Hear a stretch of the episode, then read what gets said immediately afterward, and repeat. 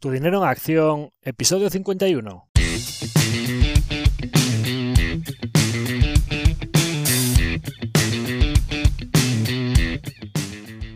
Hola, soy Javier Acción, asesor financiero independiente autorizado y registrado en la Comisión Nacional del Mercado de Valores con el número 149 y asesor del fondo de inversión Acción Global.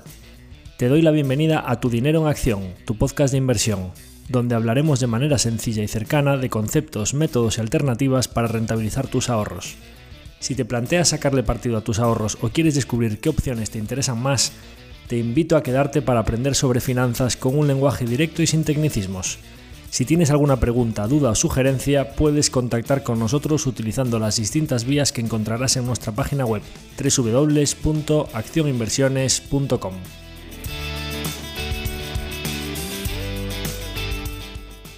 El contenido de este podcast es divulgativo. Las opiniones aquí expuestas son meramente informativas y en ningún caso suponen una recomendación de inversión. Si buscas asesoramiento financiero, debes dirigirte a cualquiera de los asesores autorizados y registrados en la Comisión Nacional del Mercado de Valores. En el episodio de hoy volvemos con uno de nuestros consultorios de dudas de los oyentes puesto que no hemos hecho ninguno desde el mes de diciembre, si no recuerdo mal, y ya teníamos por aquí varias dudas tanto de fondos de inversión como de valoración de empresas, como de algunas empresas individuales por las que nos han consultado. Si bien he dicho en diversas ocasiones que no pretendemos que el podcast sea un servicio de análisis a la carta en las que se puedan analizar compañías por las que nos preguntéis, en las que nosotros o no invertamos o no estén en nuestro radar, sí que hay algunas veces que se juntan varias consultas sobre alguna compañía que me puede parecer interesante o incluso sobre algún sector en general que sin haber analizado una empresa en concreto crea que podamos aportar algunas pinceladas que puedan ser de utilidad. Así que pues hoy hablaremos de diferentes cuestiones que creo que pueden ser de interés para la audiencia de Tu Dinero en Acción. Hablaremos de comisión de éxito y el concepto de marca de agua en los fondos de inversión, hablaremos de ilusión fiscal y de la traspasabilidad de los fondos, hablaremos de descuentos de flujos de caja en las valoraciones, Hablaremos de, compañías industriales vascas como CAF y Arteche. Hablaremos de consulteras tecnológicas como Spyrosoft, Nagarro, EPAM y demás, todo este sector tan de moda en los últimos tiempos. Hablaremos de brokers online como por ejemplo Flatex de Giro y hablaremos también de criptos en general, de empresas mineras y de la situación actual del Bitcoin. Entonces, yendo con ello, tenemos una consulta sobre la comisión de éxito en los fondos de inversión. Nos la realiza concretamente Sergi a través de YouTube y nos preguntaba que cómo funciona la comisión de éxito existente en algunos fondos de inversión y que esto de la marca de agua, que se suele mencionar tanto de comisión de éxito con marca de agua, pero que en general, pues como que no está muy bien explicado qué es esto de la comisión de éxito. Y a mí me parece una consulta que es interesante porque creo que no está bien explicado en el sector cómo es el devengo de este tipo de comisión, cómo se va imputando conforme un fondo va teniendo un performance y creo que este puede ser un buen foro para explicarlo y que quede ya aquí a futuro para que cuando cualquier persona tenga esta duda pues se lo podáis compartir la explicación ¿no? y qué es esto de la marca de agua entonces yendo con esta consulta en particular la marca de agua tiene un nombre que puede resultar bastante intuitivo cuando tú vas echando agua en un cubo y, y está, el nivel del agua va subiendo digamos que conforme va aumentando el nivel del agua la marca de humedad o la marca en el cubo de mojado por ese nivel de agua va aumentando y si tú abrieses un grifo por debajo y vaciases ese cubo, digamos que esa marca de agua va aumentando hasta un nivel, pero que cuando el agua baja de nivel, la marca se queda arriba, es decir, es el nivel máximo al que llegó el agua. O por ejemplo, si, si lo queremos ver de otra manera, cuando hay una inundación en un sótano, cuando hay una desgracia de estas naturales que vemos en las noticias y se ve como una planta baja de un edificio llega el agua hasta la mitad de la planta o hasta casi el, el techo y quedan flotando ahí todos los electrodomésticos o todo lo que tenga guardada la pobre gente en la que se le inunda la casa, cuando se marcha toda esa humedad, cuando se marcha toda esa agua de la inundación, siempre suelen enseñar, mira, hasta aquí llegó el nivel del agua, ¿no? Es decir, marcan, digamos que un nivel pues del barrizal y donde llegó y quedó marcado en la, en la pared hasta donde había llegado ese nivel de la inundación, ¿no? Bien, esa marca de agua que es, es un nivel hasta cuando va subiendo se va marcando, pero cuando vuelve a bajar se queda establecido ahí. Hasta que no vuelve a sobrepasar el agua ese nivel hacia arriba, esa marca no se vuelve a subir. Vamos a aplicar esto a la rentabilidad de un fondo de inversión. Vamos a tomar, por ejemplo, pues una participación de un fondo de inversión que empiece con un valor de 10 y vamos a poner pues que el primer año tiene una rentabilidad razonablemente buena y ese fondo pues sube un 10% y digamos que pues ese fondo pues 10 más el 10% la participación tendría que estar a 11 euros por participación Vamos a excluir de aquí ya la comisión fija porque yo creo que esto es algo que lo entiende perfectamente todo el mundo, ¿no? Es decir, un fondo que tiene una comisión fija pues del 1%, digamos que la participación desde el primer año ha subido un 10% y está de 10 ha pasado a 11, es porque ya descontada la comisión fija ha obtenido un 10% neto. Digamos que si la comisión sobre el patrimonio era de un 1%, en cifras redondas esto es porque el fondo realmente su performance fue del 11%, pero en neto se quedó en el 10, ¿no?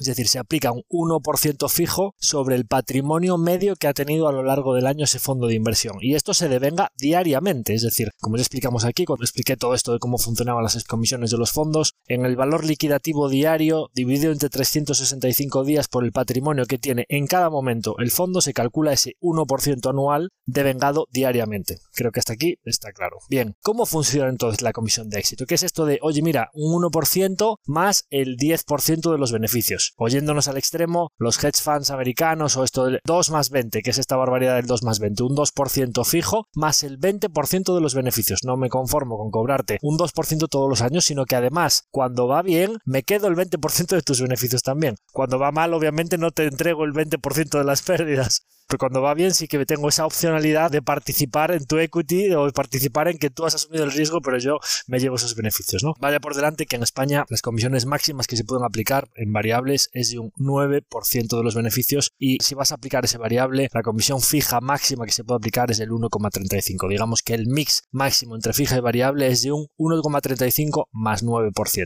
Bien, vamos a olvidar todo aquello que dijimos del 1% y del 1,35 y todo esto del fijo y vamos a ir a la parte de la comisión variable, de la comisión de éxito. Bien, si nosotros llegásemos hasta un 11 de participación desde 10 que veníamos en un caso en el que un fondo no tuviese comisión de éxito, lo que sucedería en este caso, vamos a hablar en cifras redondas de una comisión de éxito del 10%, que es muy sencillo de calcular. Bien, conforme el fondo va subiendo, 10, 10,1, 10,2, 10,3 hasta 11, el porcentaje variable se va aplicando sobre ese beneficio que existe desde 10 que estaba la participación original hasta 11 que debería estar y entonces la gestora, aparte de haber descontado ya la comisión fija anual, en cada momento va descontando el 10% de ese 1 de beneficio que es de 10 a 11, 1 que es el 10% que ganó el fondo, con lo cual al final de ese periodo el fondo ya no tendría una participación de 11, sino que del 1 de beneficio ha obtenido una comisión de éxito del 10%, con lo cual ese 1 se habría convertido en 0,9. Si no ha sucedido nada más, el fondo en vez de pasar de 10 a 11, habiendo aplicado una comisión de éxito del 10%, al final de ese periodo debería estar en 10,9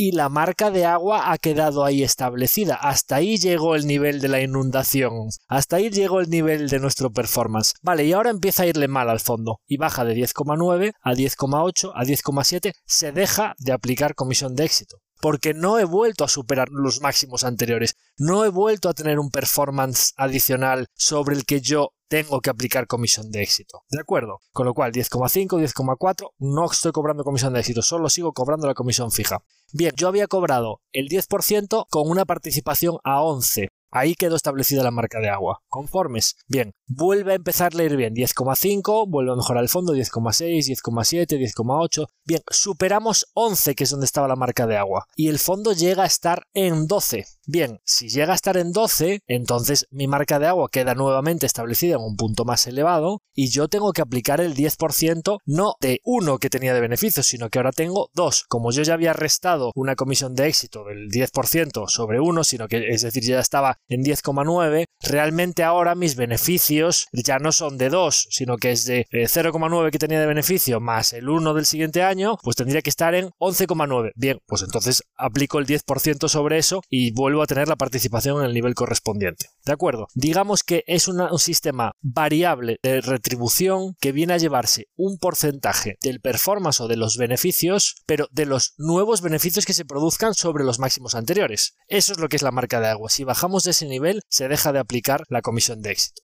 ¿De acuerdo? Mi opinión particular sobre la comisión de éxito, ¿cuál es? Que también me ha preguntado mucho la gente. Oye, ¿tú estás de acuerdo con el tema de la comisión variable? ¿Crees que eso incentiva a los gestores? Bueno, vamos a ver, cada uno debe establecer sus sistemas de retribución conforme un poco pues al tipo de partícipes que tiene, al tipo de fondo, al tipo de filosofía de inversión, a la rentabilidad que espera obtener y demás. A mí, por lo general, una comisión de éxito no me parecería mal si la comisión fija es muy baja. Es decir, oye, mira, eh, yo voy a ir a variable. Yo confío mucho en mi gestión, creo que voy a hacer unos retornos muy buenos y creo que puedo obtener eh, pues, el 10 o el 20% de los beneficios. Pero claro, entonces no puedes poner, si tú quieres lo bueno de los dos mundos, no, no, es que yo me voy a llevar el uno y pico fijo y además, es que cuando vaya muy bien me voy a llevar un porcentaje, claro, es que tú imagínate un fondo que haga retornos de doble dígito eh, al 10% de los beneficios, un 10 o 15% anual, estamos hablando de un 1 más uno y medio, si le sumas el 1,35 es que te puedes ir hasta el 3% anual de comisiones y un 3% anual a lo largo de muchos años es una verdadera barbaridad, es como ir a la pata coja para los partícipes en, en su rendimiento a largo plazo, ¿no? partiendo de la base de que doble dígito, un 8 o 10% se puede hacer con un indexado que te cuesta un 0,1, ¿de acuerdo? Entonces, el, alfa adicional que te tiene que aportar un fondo que, tiene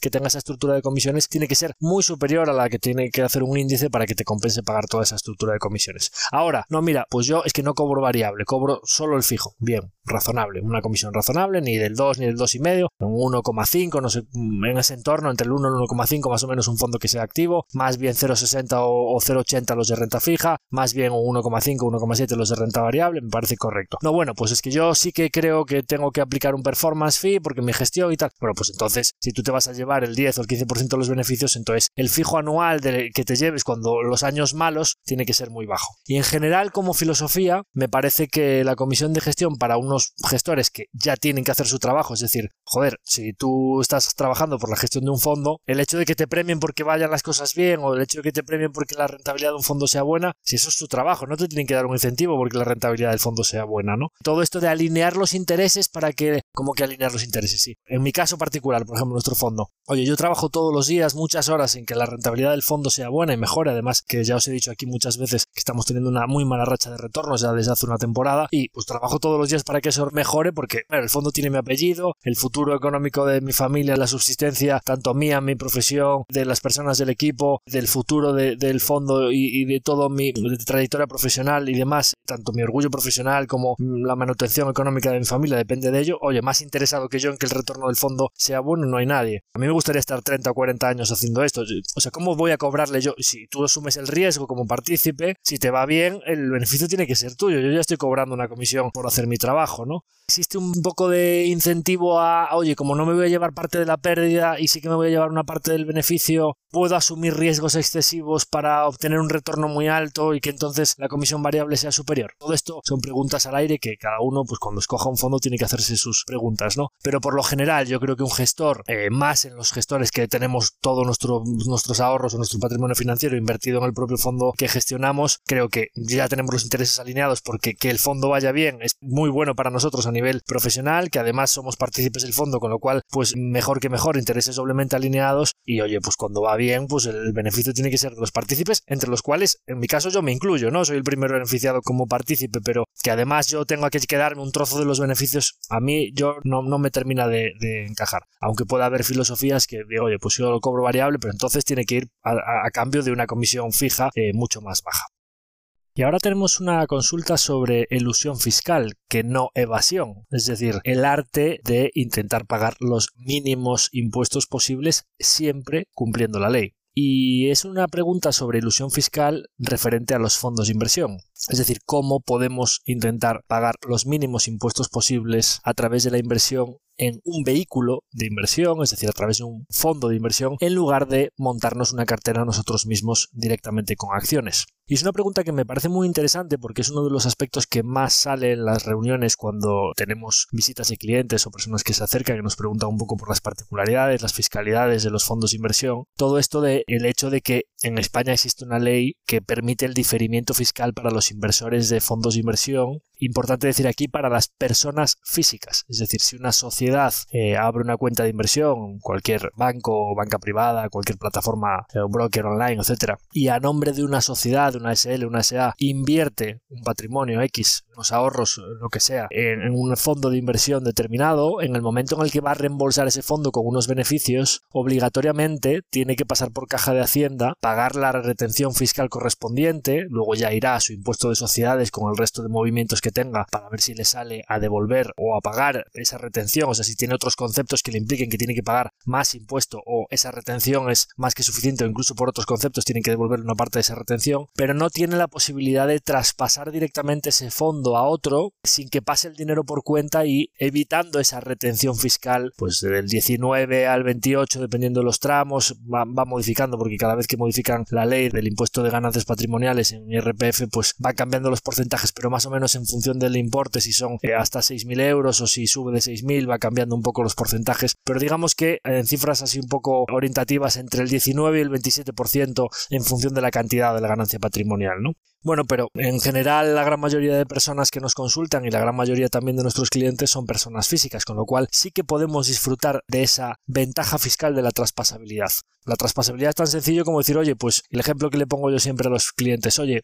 es que creo que tengo un dinero que no lo voy a necesitar 3, 5 años vista en adelante. Bueno, pues claramente si tú crees que no vas a necesitar un dinero en esos años, en 5 años, por ejemplo, claramente ese dinero es susceptible de invertirse en una cartera con un porcentaje alto en renta variable, porque puede soportar volatilidad intermedia, porque no vas a tener que la necesidad de rescatar ese dinero en el peor momento. Puedes permitirte soportar volatilidad intermedia para ir a por el mayor retorno de esa renta variable. Oye, resulta que a lo mejor no de manera inmediata, pero creo que en un plazo de 2-3 años vista es bastante probable que me compre una casa, que me vaya a hacer un máster al extranjero, o tengo un hijo que se va a ir a estudiar a Estados Unidos y tiene 16 años, le quedan un par de años de bachillerato y a los 18 se va a ir a estudiar fuera y necesito, caray, tu universidad en Estados Unidos tiene un coste bastante alto y necesitamos eh, tener ese dinero disponible para hacer frente a ese. Pues oye, necesito pasar ese patrimonio a muy conservador porque claramente si voy a tener que tirar de ahí ya no soy perfil de renta variable. Pero no me interesa pasar por caja de hacienda ahora, puedo intentar diferir esa pérdida y a lo mejor tengo otra pérdida patrimonial y quiero compensarla. Todo esto de decidir nosotros cuándo pasamos por caja de hacienda.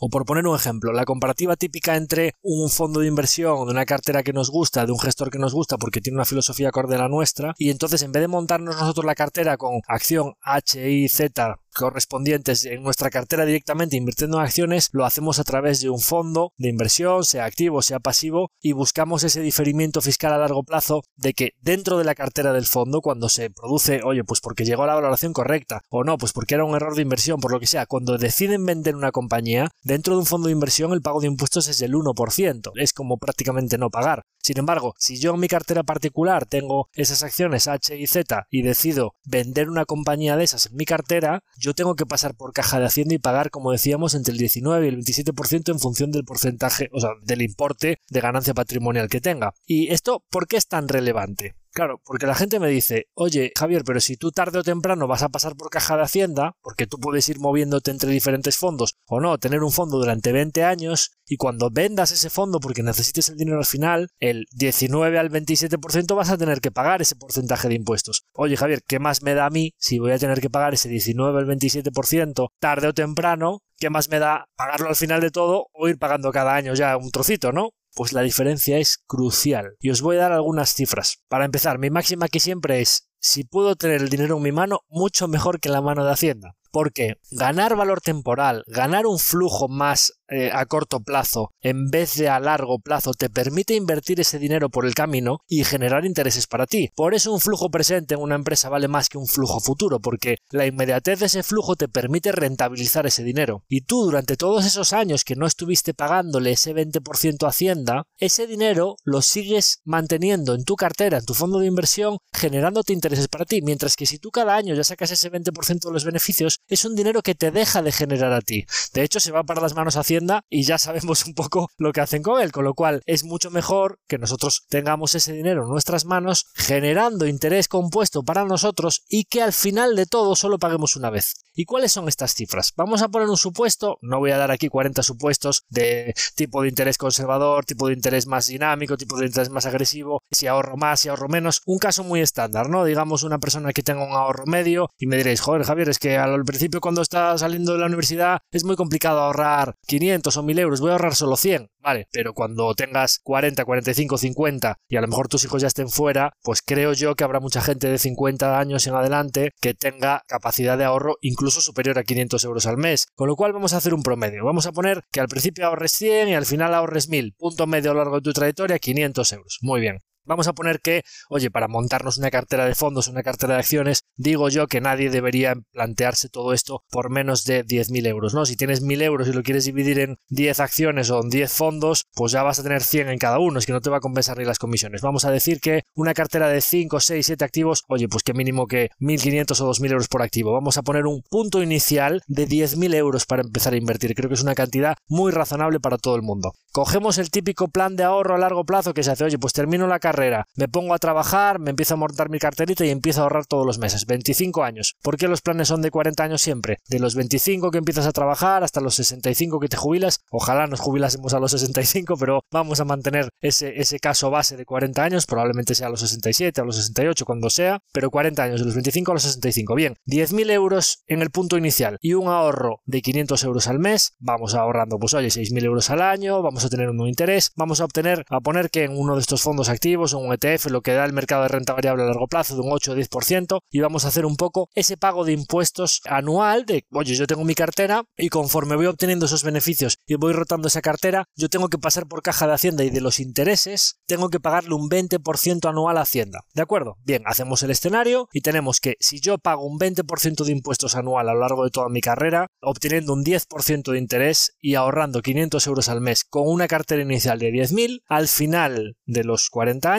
vamos a tener un ahorro generado por nosotros de 10.000 en el punto inicial más 500 al mes por 12 meses son 6.000, pues 6.000 por 40 años son 240.000 más 10.000 que yo tenía, he ahorrado 250.000 euros. Bien, ¿cuáles son los intereses que yo he generado a lo largo de toda esa carrera? Pues 1.900.000 euros. Ya descontados unos impuestos de 380.000 euros que he pagado todos esos años. Con lo cual, al final de todo, con esa maravilla de interés compuesto del 10% anual, esa bola de nieve maravillosa que me ha permitido generar unos intereses muchísimo más altos que mi ahorro, es decir, 1.900 frente a 250.000, ya vemos qué cantidad se genera en interés frente al ahorro, esa es la maravilla del interés compuesto, pero como he tenido que pasar por caja de hacienda cada año, al final tengo una cartera de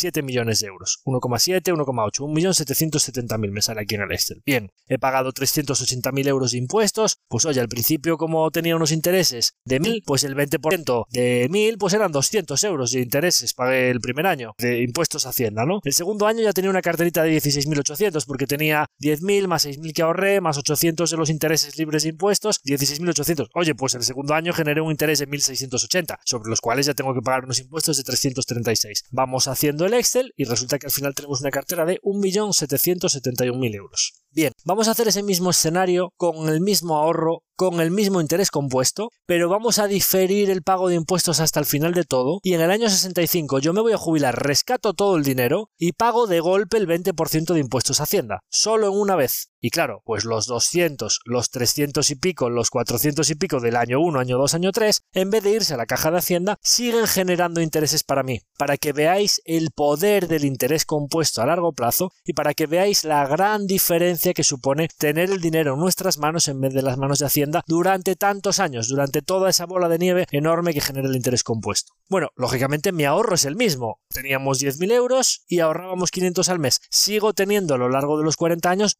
250.000 euros ahorrados por mí. ¿Cuáles son los intereses generados a lo largo de esos años sin pasar por caja de Hacienda? 2,8 millones de euros. Y entonces en ese momento vamos a rescatar. Claro, sobre unos intereses de 2.800.000, cuando voy a pagar el 20% solo una vez, me encuentro que el 20% de 2.800.000 son 570.000 euros. Claro, me dices, Javier, pero si estás pagando más impuestos. Antes me habías dicho que pagabas 380.000 euros de impuestos a lo largo de mi carrera y ahora estoy pagando 570.000. Es decir, es mejor para las arcas públicas porque en una sola ocasión pagas una cantidad superior, pero la maravilla del interés compuesto, de que tú durante todos esos años hayas tenido esos impuestos que no pagaste rindiendo para ti, implica que frente a unos intereses de 1,9 millones en el caso A, en este caso tenemos 2,8 millones de euros, que aunque le descuentes unos impuestos de 570.000 en vez de 380 implica que tú al final de tu carrera profesional tendrías una cartera valorada ya neta de impuestos de 2,5 millones frente a 1,7 del caso A de 1,7 a 2,5 estamos hablando en un 50% de variación, es decir, 800.000 euros de diferencia que tienes en tus manos, incluso habiendo pagado más impuestos a Hacienda por la maravilla del interés compuesto y la maravilla del diferimiento fiscal. Esta es la enorme diferencia de pagar impuestos todos los años a pagarlo solo una vez en el momento final. Por eso es tan importante que utilicemos estrategias de inversión que nos permitan la ilusión fiscal o el diferimiento de impuestos a largo plazo.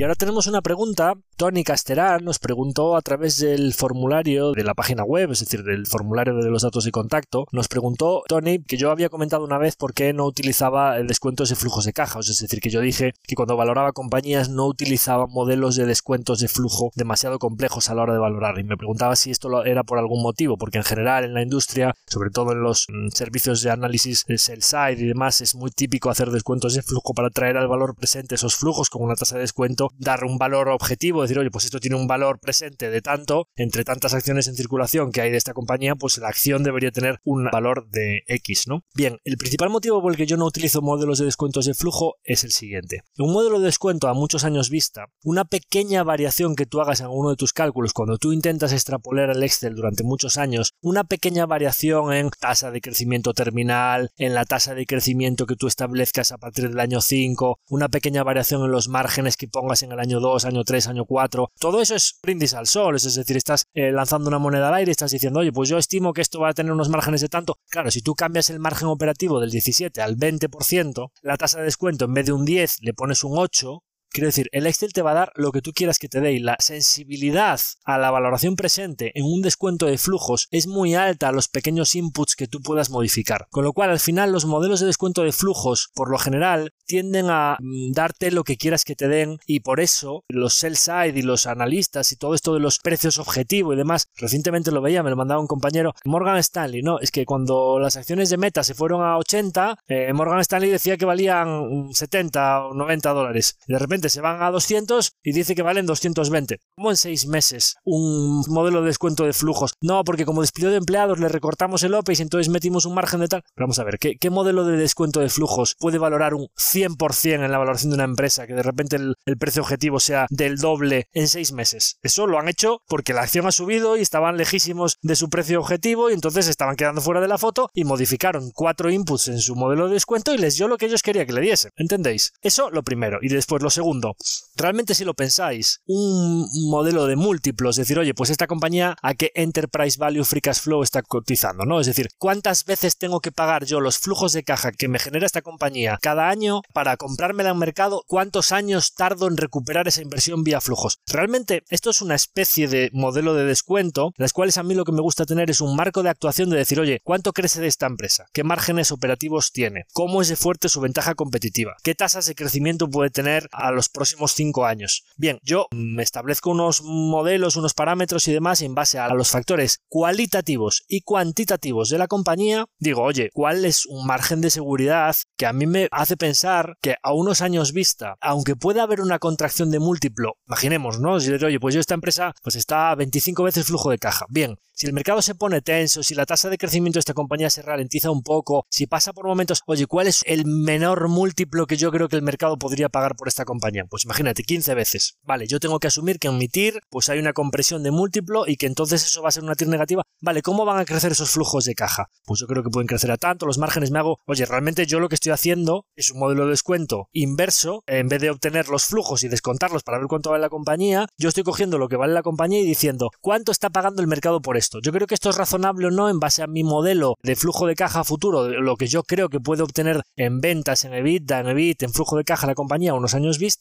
y digo, este precio al que está cotizando la empresa hoy es razonable para que incluso en un escenario negativo, incluso aunque haya un poco de compresión de múltiplo, con los flujos de caja que yo creo que va a hacer, yo creo que no voy a perder dinero. Imaginémonos ya si yo lo que creo es que una compañía al múltiplo actual está por debajo de lo que yo creo que debería valer el mercado. Oye, pues una situación de estrés, una situación de que el mercado ha caído mucho en general, o una situación en una compañía está pasando factores temporales que el mercado le ha contraído mucho el múltiplo, o una situación que a mí me encanta, que es compañía de una capitalización inferior a un billion dollar, que está por debajo de muchísimos radares, que aún no ha entrado en todo ese momento en el que ya todos los fondos pueden acceder a ella o que es un poco menos líquida y que digamos, oye, es que todas las empresas comparables en crecimiento en ventas, en márgenes, en calidad, en equipo gestor, etcétera, están a 22 veces. Oye, esta compañía está a 13, 14 veces. Ya no solo es que no crea que me la vayan a mandar a 7, 8 veces flujo de caja, sino que yo creo que como mínimo va a seguir pagándose a 13 o 14 y me voy a llevar lo que crezca, pero existe la posibilidad de que durante ese camino la valoración de la compañía converja con sus comparables cuando pase a ser una compañía de una capitalización mayor y entre más radares y me venga de regalo un upside en forma de re-rate adicional. Claro, de 13 a 20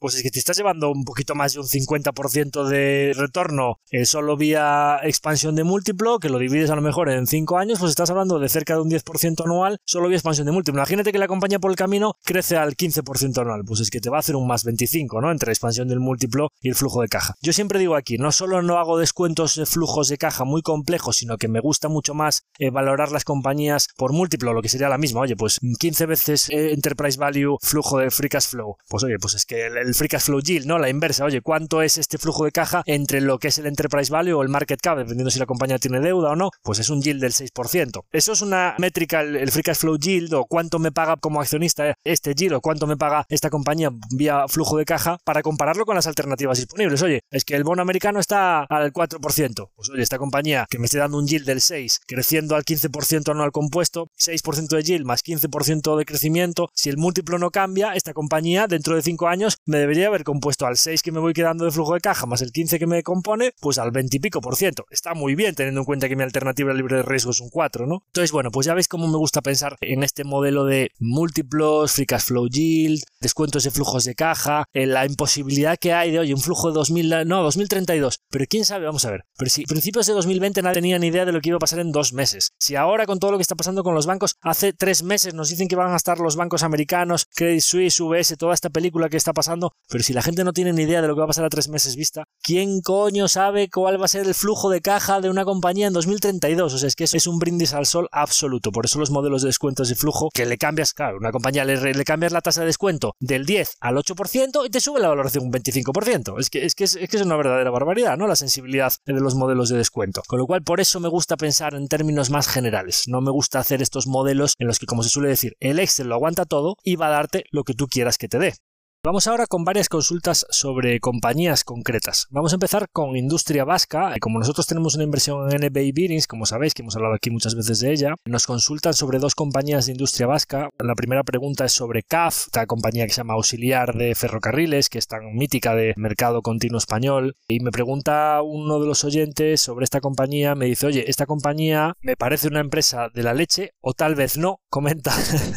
o sea, que parece una empresa muy buena o tal vez no, y que además está cogiendo cada vez más cuota de mercado y que se está posicionando correctamente en el cambio de movilidad. Y la otra compañía, las voy a unir un poco porque la respuesta es bastante similar en los dos casos. Y la otra compañía es Arteche, que es una compañía que diseña, fabrica y suministra equipos y soluciones eléctricas enfocadas a las energías renovables y redes inteligentes tanto en España como en el extranjero, y principalmente pues transformadores de tensión de potencia, relés ferroviarios, redes digitales para redes tanto de ferrocarril como para parques fotovoltaicos, todo este tipo de componentes de media y alta tensión para que es un poco pues la red eléctrica y la generación de energía renovable, ¿no? En principio pues este negocio pues parece que con la electrificación pues puede tener un claro viento de cola, entonces pues las compañías que lo hagan bien, como cuando hablamos aquí de Alfen, de la empresa holandesa de tanto transformadores como baterías como cargadores, pues en principio podrían tener un impulso importante en sus ventas. ¿Por qué lo junto con CAF, una empresa como pues más históricamente del mercado continuo industrial y demás? Porque aquí el factor común es que este tipo de compañías, cuando tienen a sus empleados en el País Vasco, sus costes laborales son más elevados que los de Corea o los de China, y cuando su producto no tiene una gran diferenciación frente a los de países productores, precisamente pues como estos, ¿no? Corea, en el caso de los trenes, pues estás peleándote con las empresas con Alstom, con Siemens, con los coreanos, con Samsung, pues con muchas compañías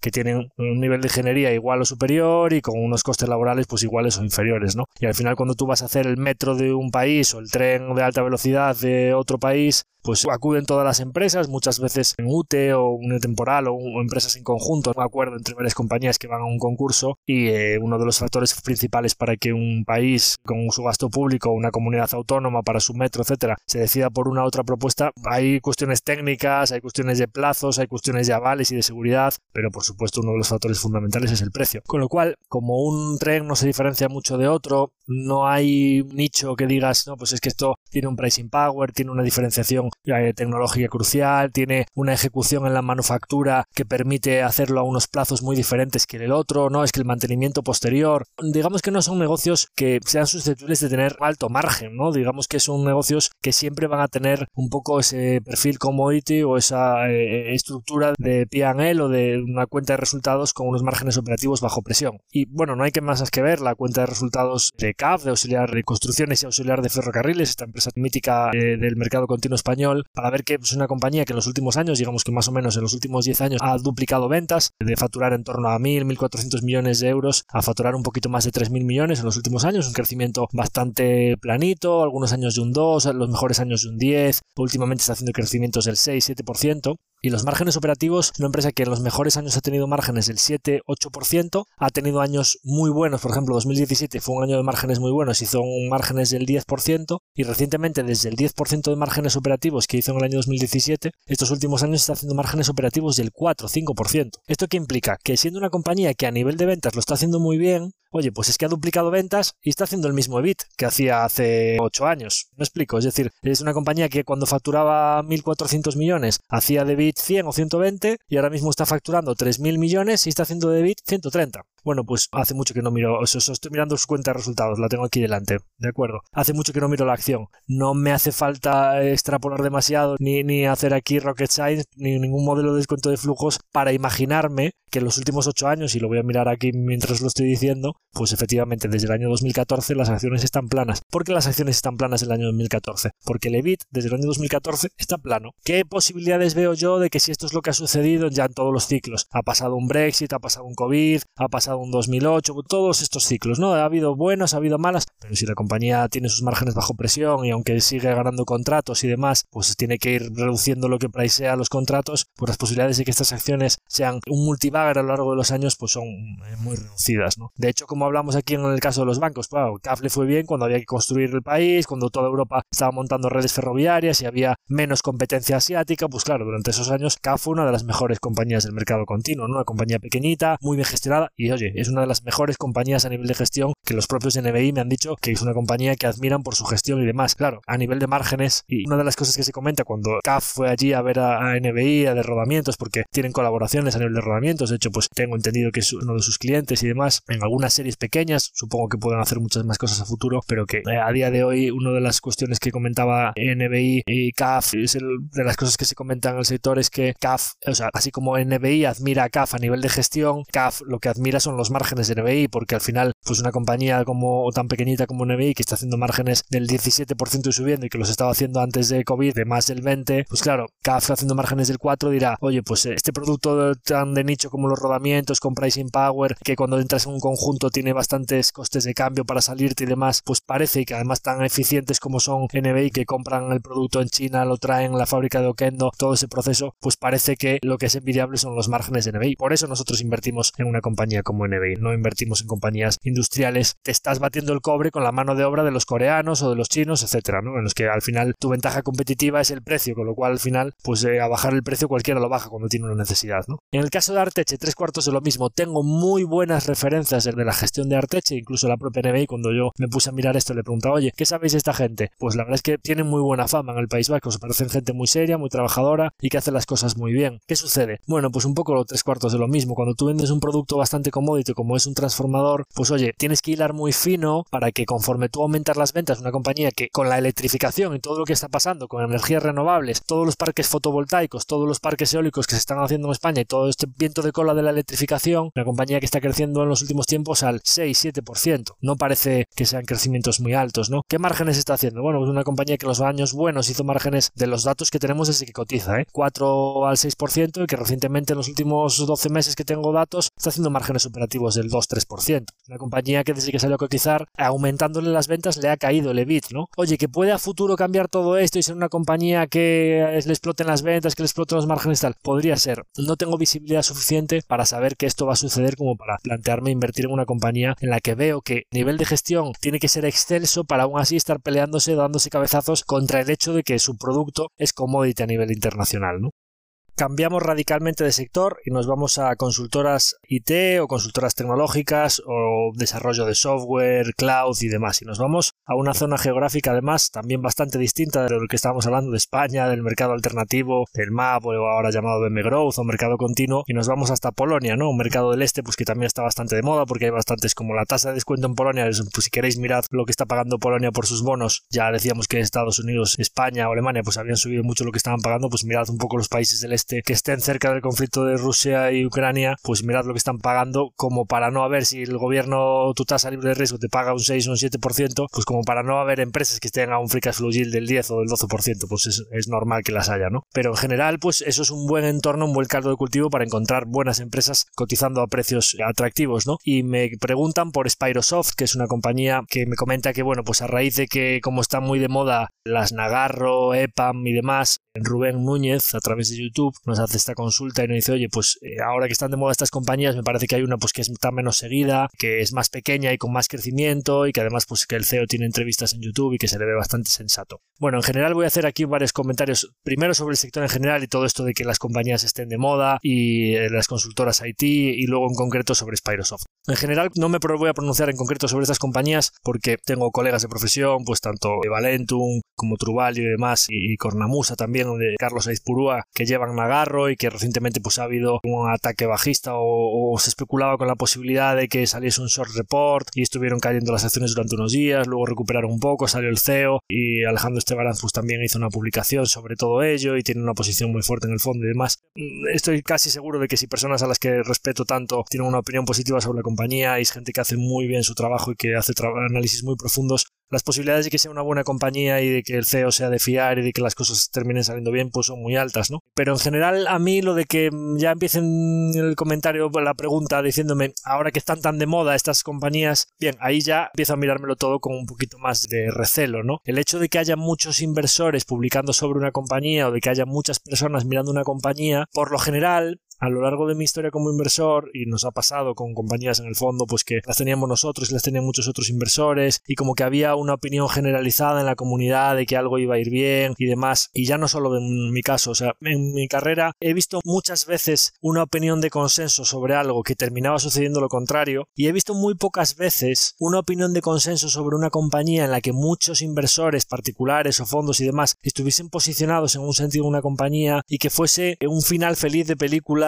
en el que a todos les fuese bien y todas esas personas terminasen ganando mucho dinero con esa compañía. Casi uno de los únicos casos en los que hay un consenso de que es una buena compañía es Constellation Software y digamos que es la excepción que se sale de la regla, pero por lo general, sea cuando fue el caso de Barford Capital, cuando hablamos de Meta Platforms, ya veremos qué tal va. En general, muchas compañías que son, digamos, FinTweet Darlings o compañías en las que hay un consenso en la comunidad y sobre todo cuando hay una base de accionistas muy retail, cuando un fondo posicionamiento short, un fondo bajista, un hedge fund encuentra una compañía en la que la base de accionistas es retail, esa compañía ya se la mira con más detenimiento con más posibilidades de hacer un ataque bajista, porque en general las bases accionistas retail son como menos formadas, reaccionan con más pánico a los ataques bajistas, cuando empieza a caer una compañía empiezan a buscar más los tres pies al gato de lo que lo haría un accionista institucional, etcétera, etcétera. Digamos como que el caldo de cultivo está más abonado, hay, hay más posibilidades de que un ataque bajista termine con un overnight o una apertura de un menos 40 al día siguiente, ¿no? Dicho todo lo cual, y sin entrar a, valorar concretamente ni Nagarro, ni EPA, ni demás. Sobre las consultoras IT en general, yo soy bastante receloso de invertir en este tipo de sectores en los que hay un componente horas hombre bastante eh, importante. Es decir, oye, si una consultora IT al final cuando hacen un proyecto, sea Indra, sea Nagarro, sea pues cualquier compañía de estas, EPAM, al final, eh, o Altia, o cualquier compañía de, oye, pues te voy a hacer un proyecto para que ahorres costes, para que digitalices tu compañía, para que aumentes un proceso, para que mejores la tecnología de tu empresa y demás.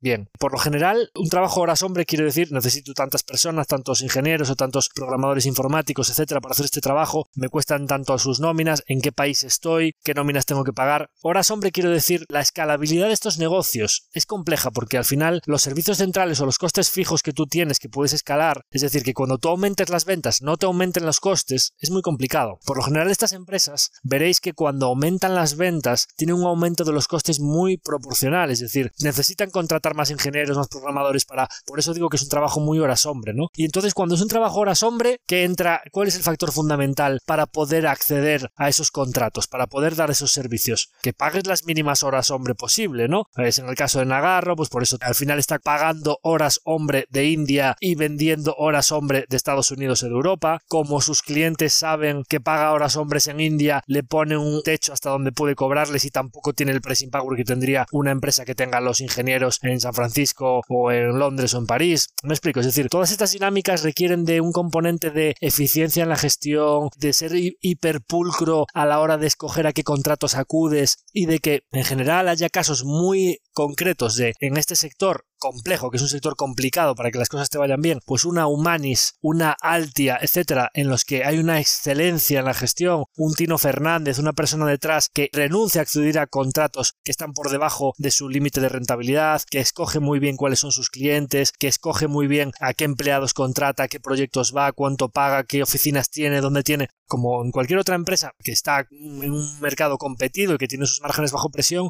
conseguir que la empresa le vaya bien y que tenga un crecimiento rentable a base de la eficiencia y de la excelencia en la gestión, ¿no? Entonces, dicho todo lo cual, Spyrosoft, y vamos a hablar de Polonia ya en general, nosotros no podemos invertir en Polonia por una cuestión burocrática de un tema regulatorio, de que la gestora pues no tiene ficha y ya cuando ya me mandan una empresa de Polonia en general, ya no me la miro porque digo, ya no vaya a ser que me guste porque como en el fondo no podemos invertir en Polonia, de hecho si, si pudiese invertir en Polonia ya hace tiempo, incluso antes de invertir en Embracer, ya hace tiempo que tendríamos una empresa en cartera que se llama Playway, que me gusta mucho, que es una incubadora de pequeños estudios que es súper interesante porque son juegos de presupuesto muy bajo, en los que tienen el upside, es como un campo de semillas súper atractivo, en los que tienes mucho potencial a juegos de pequeñito presupuesto, juegos indies que se pueden volver virales y además es que escogen muy bien qué juegos lanzan y tienen una tasa de éxitos altísima. Es una compañía que me gustaba mucho, con el management jugándose pasta, o sea, me, me encantaba. Y ahí fue cuando me dijeron, no, no podemos invertir en polonés, me cachis en la mar, pues tengo que dejar de mirarme compañías polacas, ¿no? Dicho todo lo cual, Spyrosoft pinta bastante bien, o sea, cuando miras una compañía que tiene tasas de crecimiento del 50-60% en top line, que parece que está en un proceso de expansión de márgenes, cuando ves que el management se está jugando mucha pasta, el CEO fundador tiene un tantas acciones, parece que tiene bastante atractivo. Ahora, ¿qué miraría? Bueno, primero, es una compañía con poco histórico. Cuando una compañía de estas que crece tan rápido tiene solo un histórico de dos o tres años, no sabemos cómo se va a comportar en un ciclo bajista, si le vienen en contra y tal si yo esta compañía la viese con un histórico, claro, también ahí es donde está la ventaja, ¿no? De una compañía que tiene poco histórico, poder tener un edge en ese análisis para poder diferenciar lo que puede, o sea, cogerla pronto, ¿no? Pues una compañía que capitaliza 600 y pico millones de slotis al cambio, pues es que son 150 millones de dólares americanos, ¿no? O sea, en euros, pues probablemente estaríamos hablando de todavía menos, ciento y pico millones, ¿no? Claro, pues es tan pequeñita y poco líquida, pues ahí es donde para un inversor particular puede tener sentido si diferencia una compañía buena de una compañía del montón de montarte pronto. Parece que va bien, desde que salió a cotizar la evolución es muy positiva, los números dicen que la compañía está bien gestionada, yo miraría un poco la parte del circulante, veo que una parte importante del flujo de caja se les va en circulante, parece que de momento el incremento de los receivables, o sea, que consuma caja al crecer vía circulante porque sus clientes al crecer, pues en los periodos de pago se le van acumulando un poco esas facturas de cobro, parece que de momento de COVID ha multiplicado las ventas por cuatro y parece que los receivables también se están multiplicando por 4 o por 5, pero sería una métrica que siendo una empresa polaca de crecimiento rápido y demás, yo miraría toda la parte del circulante y miraría un poco los receivables y un poco los periodos de cobro, que no pueda haber ahí ningún foco de que estén emitiendo más facturas de las que cobran y demás. Tendría en una compañía que todavía no tiene mucho histórico, mediría un poco el tamaño de la posición para que si veo que va bien y que van ejecutando, que tenga margen para poder ir añadiendo cuando tenga más histórico y tenga más track record. Y una cosa muy importante, cuando tú ves que una compañía, pues en la definición de su actividad, pues una empresa de ingeniería de software, eh, soluciones integradas en la nube, inteligencia artificial y machine learning, todo este tipo de cuestiones, eh, software empresarial, ingeniería y consultoría tecnológica y demás, cuando hay todas estas cosas, pues tan de moda, todos estos nombres tan bonitos y demás, yo aquí lo que subyace es que quien va a tener un edge diferencial para saber si esta compañía va a ir bien o no, es quien sepa exactamente lo que hacen, quien sepa diferenciar si su solución es superior a la de la competencia o no, y sobre todo quien sepa diferenciar si a lo largo del ciclo, si a lo largo de los próximos años, esta compañía es capaz de innovar y de ofrecer soluciones a sus clientes, que su ventaja competitiva con respecto a la competencia o las soluciones de la competencia sean igual o superiores, es decir, que no pierda comba eh, cuando estás en una compañía, aprendizaje automático, inteligencia artificial y demás, pues oye, con tal y como cambia de rápido ese sector, que sea una compañía en la que sus soluciones no se queden atrás. Por lo demás, parece una compañía que viendo sus números parece que la evolución está siendo muy buena, como es una compañía polaca, como decía, tasa de descuento muy alta y pequeñita, todavía muy poco líquida y que no entra en muchos radares, parece que para lo que crece, lo que está generando y cómo está componiendo, parece que a un múltiplo muy razonable. Sería una compañía que si yo pudiese, máximas, si yo pudiese invertir en Polonia, si pudiese tener un hecho a la hora de analizar consultoras IT o desarrollo de software o de saber un poco de este producto, porque yo aquí, si un competidor saca una solución mejor, etcétera, tendría que mirarme muchas cosas, dedicarle muchas horas a estudiar esto para saber que no me estoy perdiendo nada. Pero si hay alguien que tenga un hecho aquí para saber, esta compañía es buena, su solución es buena, estos tíos son de fiar, puedo ver de monitorizar la competencia y demás, tengo una cartera lo suficientemente pequeña para que esta compañía tan poco líquida, yo puedo invertir aquí un porcentaje de mi cartera que la acompañe en su crecimiento y demás, digamos que como mínimo los miembros en esta compañía pintan bien. Yo obviamente no puedo profundizar más porque ni por liquidez, ni por folleto, ni por el tema burocrático que os decía podemos invertir ahí. Con lo cual ya os decía que el sector IT es un poco hora sombra y que ya no me encanta. Si ya nos vamos a Polonia y demás, pues yo es una compañía que ya de primeras y por porcentajes de liquidez del fondo ya la tengo que descantar de buenas a primeras. El hecho de que un fondo tan pequeñito como nosotros y por cuestiones burocráticas en Polonia ya la tenga que descartar como mínimo parece que es un terreno abonado para que un inversor particular pueda encontrar algo diferencial que todavía no haya tenido ese re-rate de que vayan todos los fondos a invertir ahí. Con lo cual parece que en principio podría ser susceptible de que es una compañía que a lo mejor hay algo interesante y hay que rascar más.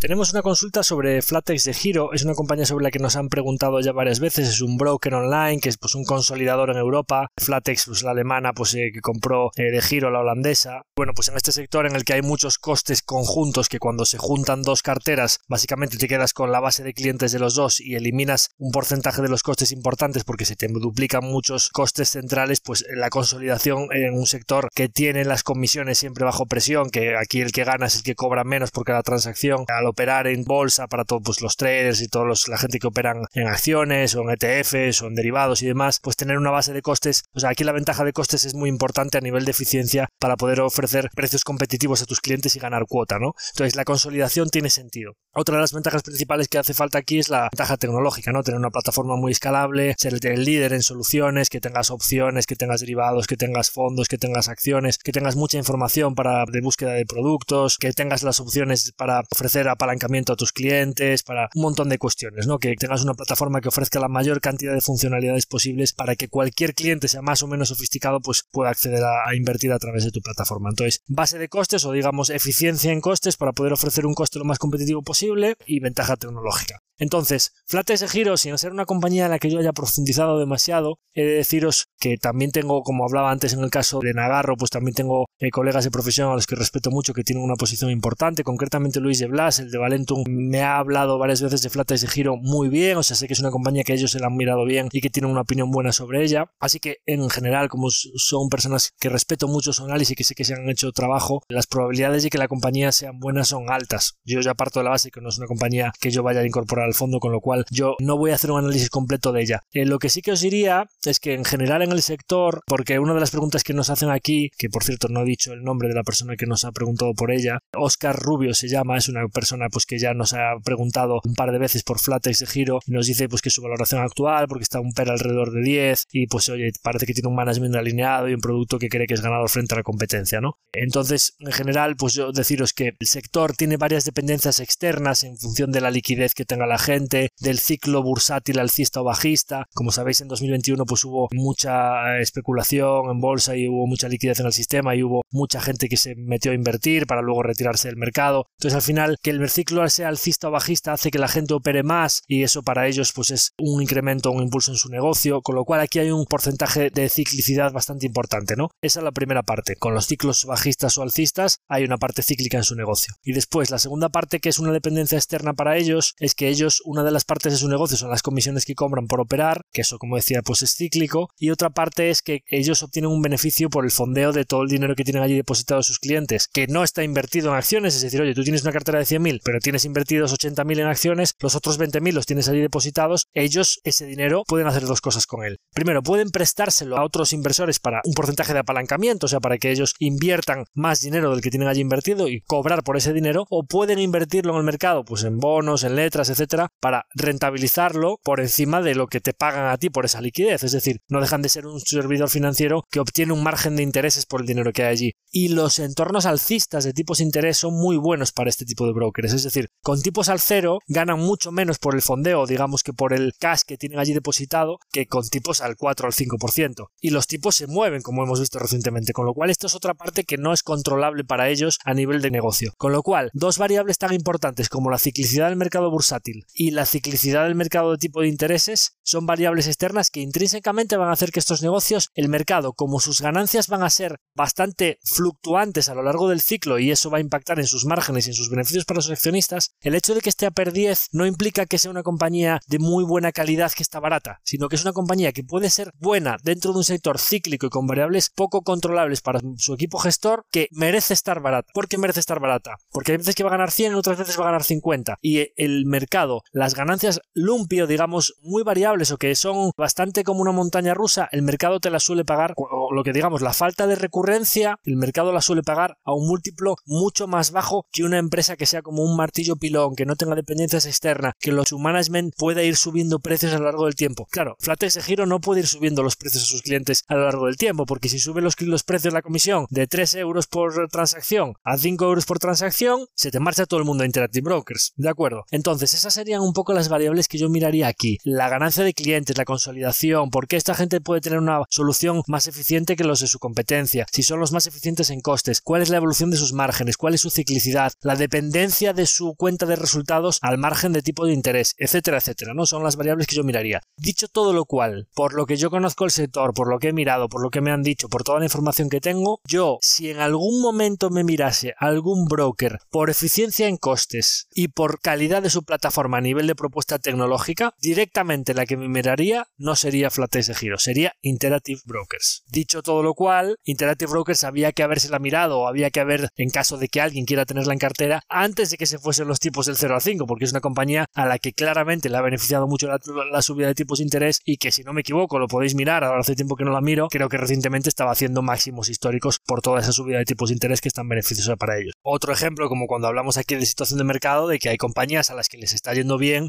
y que el mercado está discriminando el grano de la paja y están haciendo máximos históricos compañías ya que están atendiendo a sus fundamentales, no a que sea un pánico que se venda todo. Pues Interactive Brokers ha hecho máximos históricos también, otro ejemplo de compañía eh, máximos recientemente, ¿no? Con lo cual, sector un poco complicado en cuanto a la ciclicidad de las comisiones de compraventa por el ciclo bursátil, un poco complicado en cuanto al margen de intereses por todo eso del fondeo y que además estás expuesto un poco a lo que marquen los bancos centrales y al precio del dinero, y en el que es muy importante la eficiencia en costes y la plataforma tecnológica. La última consulta que tenemos hoy es sobre criptomonedas y sobre empresas de minado de, Bitcoin y de otro tipo de criptoactivos. Es una consulta en la que José Antonio García, a través de YouTube, nos preguntaba, oye, tema interesante sobre el que podías hablar sería todo lo relacionado con la tecnología blockchain, empresas mineras de Bitcoin y sobre el propio Bitcoin, pues como divisa, como valor refugio, como reserva de valor y demás. A ver, tu opinión sería muy interesante. Bueno, en general decirle a José Antonio, que no sé si lo había escuchado ya, pero como me hace esta pregunta de que saber mi opinión sobre los criptoactivos y la tecnología blockchain sería interesante, entiendo que no ha escuchado el capítulo de la primera temporada, concretamente el capítulo 12 de Tu dinero en acción. Tenemos un capítulo de lo que sería la serie divulgativa, en la que hablamos de diferentes categorías en las que invertir y que hablamos de las particularidades de cada tipo de activo. En ese episodio 12, emitido el 26 de febrero de 2022, comentamos, el capítulo se, titulaba Invertir en activos digitales y fue una pequeña toma de contacto con las criptomonedas, redes, NFTs, explicando un poco de manera sencilla e entendible el por qué considerábamos que esta tecnología tenía sentido y que pues un poco la conclusión de aquel episodio era que parece que tenía sentido como concepto el Bitcoin, un poco la tecnología que subyacía a nivel de blockchain en cuanto al suministro limitado, al coste incremental que suponía un minado de una unidad adicional, a un activo digital muy seguro, transferible de manera muy inmediata en un mundo en el que la reserva fiat o la cantidad de papel moneda que hay en circulación no para de aumentar y que cada vez el valor de un papelito pues es inferior, ¿no? Pues todo este mundo de la inflación y de un poco de, lo engorroso que tienes que tener que ir con papel físico a hacer un pago y demás. Entonces, entonces, dicho todo lo cual, no vamos a hacer aquí una tesis de Bitcoin de ahora porque está volviendo a subir o de empresas de minado, sino que voy a dar unas pinceladas adicionales para esta pregunta que nos está haciendo nuestro oyente José Antonio García sobre la tecnología blockchain y las empresas mineras de Bitcoin. Empezando por la parte mala o un poco lo que yo descartaría sería todo el tema de empresas mineras es complejo, ¿no? Las empresas mineras en general, como su propio nombre indica, si ya no me miro mineras de carbón como para minarme mineras de Bitcoin. Quiero decir que en general lo que hablamos de horas hombre aquí es horas luz, es decir, oye, una empresa de minado de Bitcoin con el coste incremental, la subida de la luz, o sea que cada unidad de minado adicional cuesta cada vez más, las tarjetas gráficas, ya sabemos lo que ha pasado con Nvidia recientemente, el coste de la energía y demás, oye, va a tener la ventaja competitiva para minar una unidad adicional de Bitcoin el que consiga las tarjetas gráficas y tenga el coste de la luz más barato, con lo cual que las granjas estén en China o en países emergentes donde el coste de la energía es más bajo, tiene más sentido que en países desarrollados donde el coste. Pero al final es convertir, por eso tiene sentido el Bitcoin en cuanto a que estás pagando por esa factura de la luz para convertirlo en criptos y estás convirtiendo dinero en un dinero digital. O sea, es como quien paga la excavadora y el diésel y los ingenieros y los mineros que están allí sacando cada unidad de oro, cada pepita adicional, que conviertes una reserva de trabajo de horas de trabajo una pepita intercambiable. Pues por eso el Bitcoin tiene sentido en cuanto a que estás convirtiendo horas de energía y tarjetas gráficas y demás en una unidad intercambiable a nivel global, ¿no? Entonces, la empresa minera, ventaja competitiva cero, poner tarjetas gráficas a minar y gastar en horas de luz. Con lo cual, empresas mineras de Bitcoin ya directamente las descartaría todas, porque pues van a estar muy expuestas a que sube el precio del Bitcoin, sube, pues lo mismo, sube el precio del carbón, te sube la minera de carbón, cae el precio y, realmente es muy complicado tener una visión sobre lo que va a hacer el precio del Bitcoin a corto plazo. Oye, a largo plazo, oye, pues probablemente quien quiera tener una visión alcista sobre el Bitcoin va a eliminar ciclicidad o va a, digamos, tener a largo plazo una tasa de composición mayor eh, en un negocio que no depende de los precios de que se te amorticen las tarjetas gráficas, que tengas que comprar otras más modernas, que sube el precio de la luz, que baja el precio de la luz, que el ordenador, que tengas que estar allí eh, invirtiendo en CAPEX para mantener, pues oye, si quieres invertir en oro, pues encuentras la mejor minera de oro o directamente cómprate el oro y no estés expuesto a que si la junior, si el desarrollo, etcétera, y a, todas esas trampas de valor que se pueden ir pisando por el camino, ¿no? Entonces, en cuanto a tecnología blockchain y al Bitcoin en general, recientemente ha habido un par de dinámicas que me parecen interesantes y he puesto en Twitter recientemente de en un proceso de risk off como el que hemos visto recientemente en el que todo lo que ha pasado con los bancos, todo lo que ha pasado recientemente con el sector financiero, con los mercados cayendo muy fuerte, etcétera, parece que el Bitcoin estaba mostrando una resiliencia bastante fuerte. Es verdad que al caer los tipos de interés o, ver un poco el cambio de paso de la Reserva Federal en el que tienen que eh, aumentar la liquidez en el sistema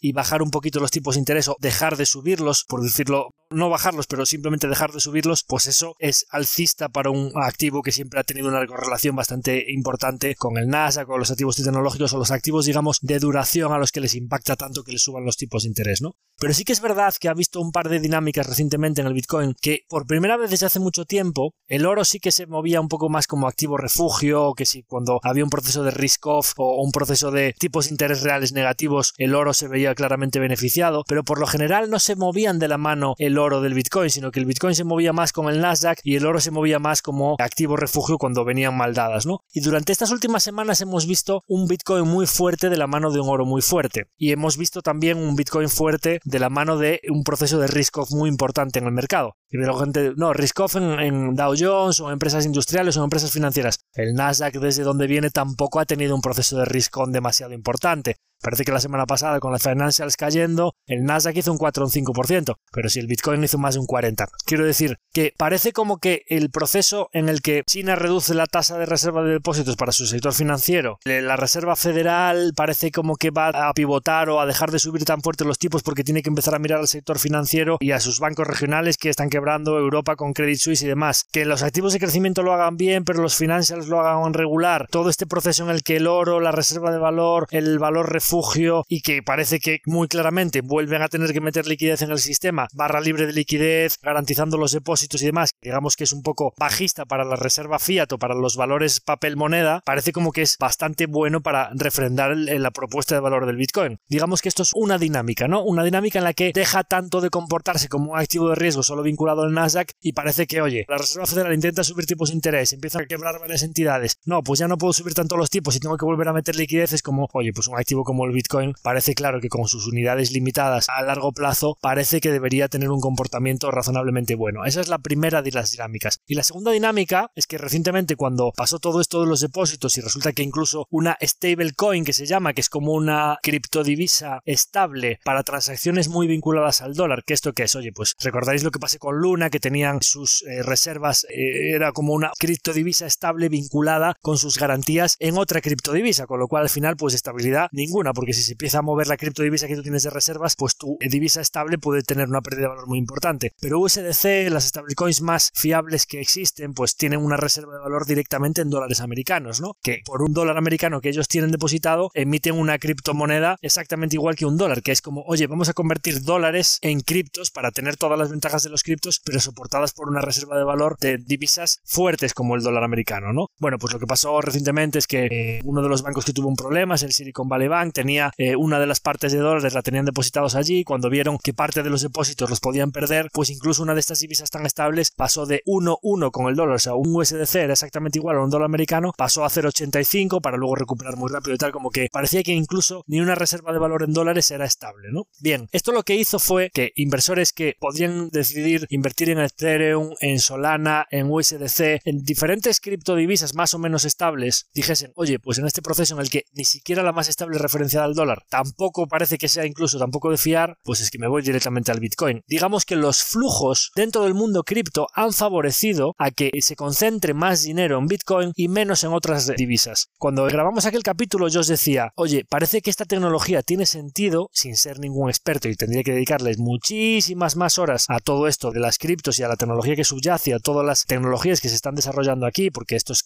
un mundo muy muy cambiante, en el que seguro que va a haber ganadores, pero que seguro que va a haber perdedores. Y yo no me lo jugaría toda una carta, de hecho me lo jugaría a una, a una cesta muy diversificada de muchas cartas para que si dentro de muchos años esta tecnología funciona bien, que tengamos esa opcionalidad de que una o dos nos hayan ido muy bien y que hayamos multiplicado exponencialmente nuestro dinero. Y además invertiría cantidades muy pequeñas que podamos permitirnos perder si toda esta tecnología no va adelante, ¿no? Pero parece que pues hay unas dinámicas un poquito más defensivas en Bitcoin en cuanto a que se ha posicionado un poquito más como el oro de lo que solía hacer, obviamente beneficiadas porque los tipos de interés parece que dejan de subir y que la liquidez parece que va a tener que volver a aumentar, con lo cual para una reserva de, de unidades limitadas parece que claramente es positivo, pero también unos flujos internos que están favoreciendo al Bitcoin frente a otras criptodivisas menos estables. Dicho todo lo cual, ¿cómo jugar todo esto? Nosotros os había dicho que teníamos una pequeña semillita en CoinShares, que es una compañía sueca que tiene, eh, institucionaliza la inversión en Bitcoin para clientes de fondos, hedge funds, private equities y demás que quieren tener una patita en criptos y que pues era como una especie de melting ice porque su fondo principal tenía unas comisiones muy altas y estaba cayendo. Me gustaba mucho su campo de semillas que sabían mucho de diferentes tecnologías y ellos sabían dónde tenían que invertir y demás, ¿no? Es una compañía que conforme cayó el Bitcoin cayó muy fuerte también y que recientemente, pues oye, pues el Bitcoin lleva un 60 y pico por ciento year to date y esta compañía pues lleva casi un 70 por ciento year to date. Es digamos que el poder invertir en una compañía cotizada que se mueva a la par de Bitcoin, eso sí que lo estamos teniendo, o sea, sí que estamos teniendo esa exposición. Pero es verdad que tiene un poco el viento en contra del melting ice, del cubito de hielo derritiéndose, de que su principal fondo está teniendo redemptions o está teniendo reembolsos a lo largo del tiempo porque tiene unas comisiones más altas que la media y así como durante el año sube un poquito más que el Bitcoin en el proceso de recuperación, en el mercado bajista también ha caído más de lo que cayó el Bitcoin. Desde el Bitcoin a un año vista está en menos 35 y esta compañía está en menos 50 en un año, con lo cual en solo un año ha perdido 15 puntos con respecto al performance del Bitcoin, que incluso cogiéndonos a una de las mejores del sector, que es una cesta de activos que tiene opcionalidad y demás, que sí, que oye, que si a largo plazo una de esas semillitas que tiene plantadas en el sector le va muy bien, probablemente pueda conseguir retornos como el Bitcoin o superiores, pero que a corto plazo en los procesos de mercado bajista, también incluso en el ciclo bajista que ha vivido las criptos, también te comes que, que incluso te puedas tener una compañía de estas que caiga más de lo que ha caído el Bitcoin. Aunque ahora en la recuperación posterior suba más de lo que está subiendo el Bitcoin. Pero que con esto que quiero decir, eh, se hablaba de MicroStrategy. Oye, Bitcoin leverage. Joder, pues para comprarte un Bitcoin leverage, cómpratelo tú con deuda y apalancado tú. No tienes que estar convirtiendo en una compañía cotizada, ¿no? Al final, ¿esto qué era? Como había fondos que no podían invertir en Bitcoin, pues me busco la fórmula para invertir en algo que tenga exposición a Bitcoin, pero que cotice y que me lo hago como una si fuese una acción del Nasdaq, ¿no? Bueno, pues hay diferentes estrategias, pero yo todavía no he conseguido encontrar a día de hoy una fórmula para que nosotros podamos tener una exposición clara, limpia y sencilla a Bitcoin eh, a largo plazo, una semillita o, a todo lo que es la industria, que no sean empresas mineras sin ninguna ventaja competitiva, que no sea en empresas apalancadas que coticen, que al final tengan una cesta de Bitcoins. No, no me gusta. O sea, me gustaría encontrar algo que sea muy limpio y que haya una generación de valor detrás y que nosotros veamos una exposición al sector de criptos a largo plazo con opcionalidad de crecimiento, pero que no sea un juego de suma cero en el que eh, haya trampas de valor, en el que pues haya empresas competidoras que te puedan montar la minería al lado y que tengan un coste de la energía más bajo y que te quiten la cuota, o sea que al final produzcan el Bitcoin más barato que tú y que entonces tengan mejores márgenes y esa exposición a toda esa ciclicidad de que sube, que baja el precio y demás. Es decir, como os decía en su momento, sector sobre el que yo tengo una visión positiva a largo plazo que creo que puede tener sentido, pero que es difícil de jugar, difícil de encontrar empresas que tengan exposición a todo esto de manera limpia y sin pisar trampas de valor y sobre todo en el que va a haber ganadores, pero en el que seguro que, y ya lo estamos viendo desde que yo grabé aquel capítulo, se volatilizó Luna, ahora las stablecoins tampoco se están viendo volat, es decir, en el que va a haber ganadores, pero en el que claramente va a haber perdedores. Con lo cual, cuidado con este sector. Con este mensaje terminamos el episodio de hoy. Espero que os haya gustado el consultorio número 6 en el que hemos hablado tanto de cuestiones de gestión de cartera como de fiscalidad, como de diferentes empresas, como de criptos y demás. Si os ha gustado y queréis que haya alguna persona en el que alguna de las preguntas que hemos respondido en el consultorio de hoy le pueden parecer interesantes, os agradezco mucho que lo compartáis, que nos sigáis en Spotify y que nos valoréis con 5 estrellas para alcanzar esa valoración de, de 500 valoraciones de 5 estrellas. Y muchísimas gracias por estar ahí cada semana y por el feedback que nos dais, que es muy importante para nosotros. Y gracias por estar ahí. Me despido de todos vosotros hasta la próxima semana. Un abrazo muy fuerte a todos.